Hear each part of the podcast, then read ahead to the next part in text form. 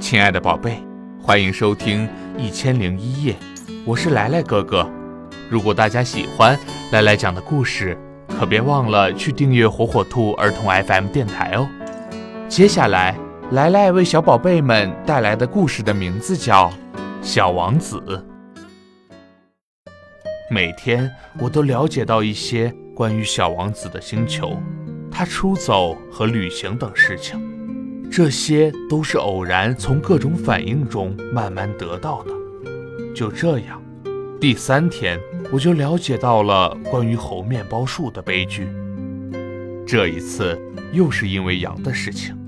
突然，小王子好像是非常担心地问我：“羊吃小灌木，这是真的吗？”“是的，是真的。”这真令人高兴。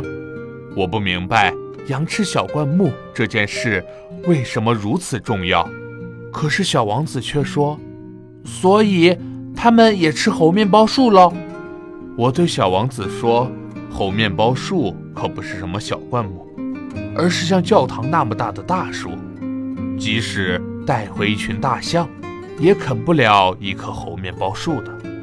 一群大象。”这种想法使小王子发笑，哈哈哈！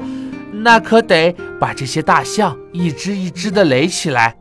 他很有见识地说：“猴面包树在长大之前，开始也是小小的。”对，没错。可是为什么你想叫你的羊去吃小猴面包树呢？他回答我道：“哎，这还用说？似乎这是不言而喻的。”可是我却费了很大的心劲儿才弄懂这个问题。原来呀，在小王子的星球上，就像其他星球上一样，有好草和坏草，也就是有益草的草籽和毒草的草籽。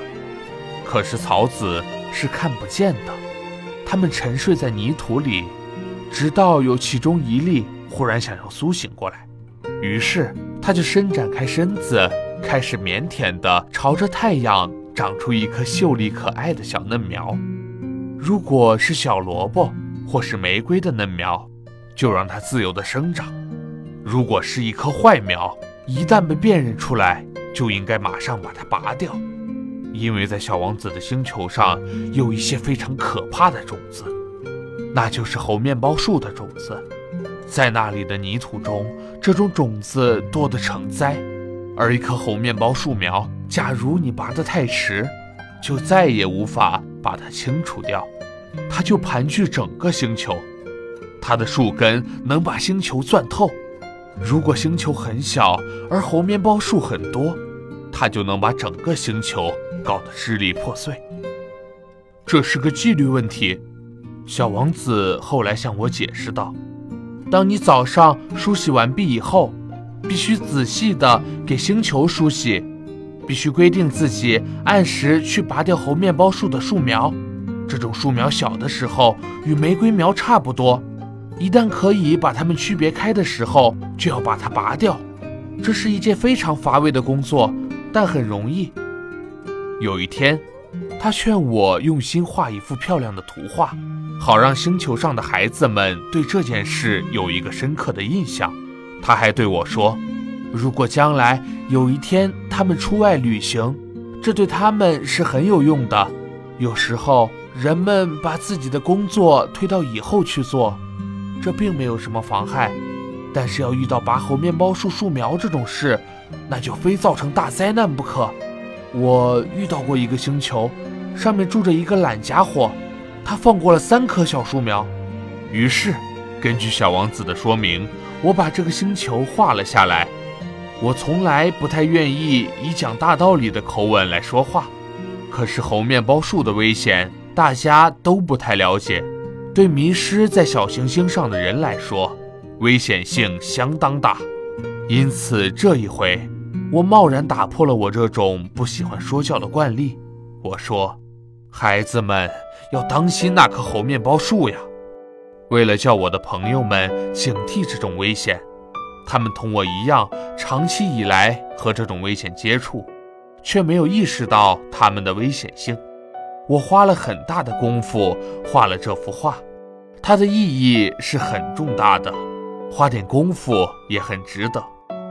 你们也许要问，为什么这本书中别的画都没有这幅画壮观呢？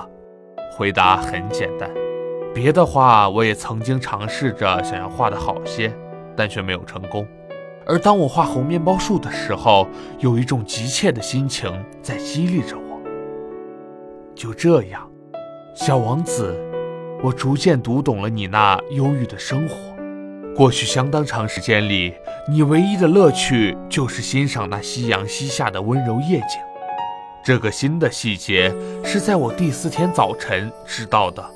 你当时对我说道：“我喜欢看日落，我们一起看一回日落吧。”可是得等着，等什么？等太阳下山呀。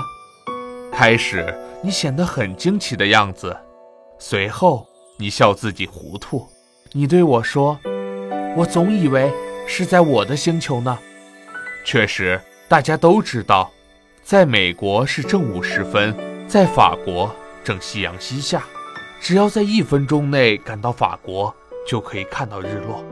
可惜法国是那么的遥远，而在你那样的小行星上，你只要把你的椅子挪动几步就行了，这样你便随时可以看到你想看到的夕阳余晖。有一天，我看了三十四次日落。